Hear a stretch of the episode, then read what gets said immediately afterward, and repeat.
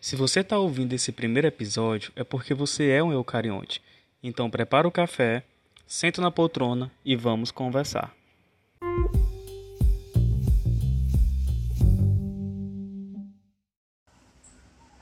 Olá, meu nome é Antônio Carlos. Sou graduando de Biologia e atualmente faço parte da Liga Acadêmica de Microbiologia da UFDPA. Como primeiro episódio, vou introduzir um questionamento.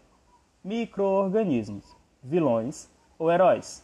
Bom, os dois. Por um lado, temos o novo coronavírus, chamado de SARS-CoV-2, responsável por uma das maiores pandemias das últimas décadas ele é um vírus envelopado de fita simples de RNA, que infecta humanos e diversos animais.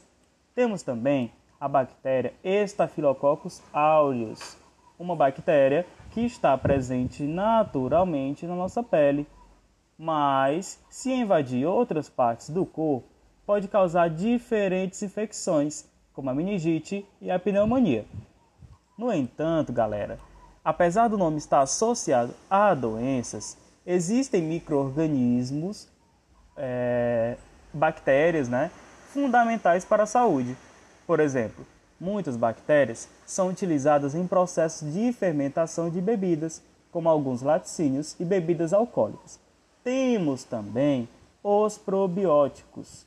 Mas, para falar sobre os probióticos, trouxe uma convidada, Dalila Veras também graduanda do curso de Biologia. Seja bem-vinda. Obrigada, Antônio. Então vamos lá, pessoal, conhecer os probióticos.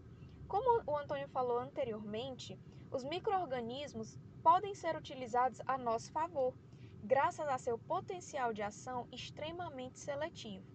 Também são indispensáveis para o desenvolvimento e a produção de fármacos, como os antibióticos, e para a produção de ingredientes alimentares, como as vitaminas. Primeiro, precisamos entender o que são probióticos.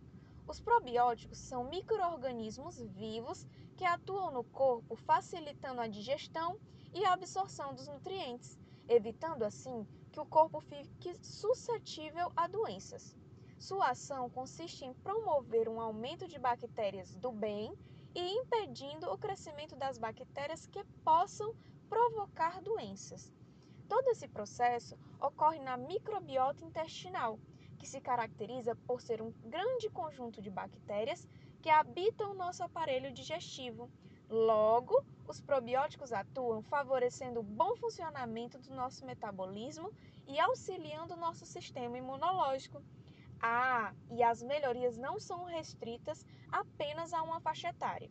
Indivíduos de todas as idades podem se beneficiar com o consumo regular de probióticos.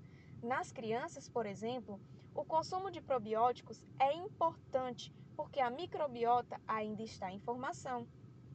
Os probióticos surgiram para proporcionar funções adicionais que podem compensar, substituir ou ser acrescentadas às funções da microbiota intestinal.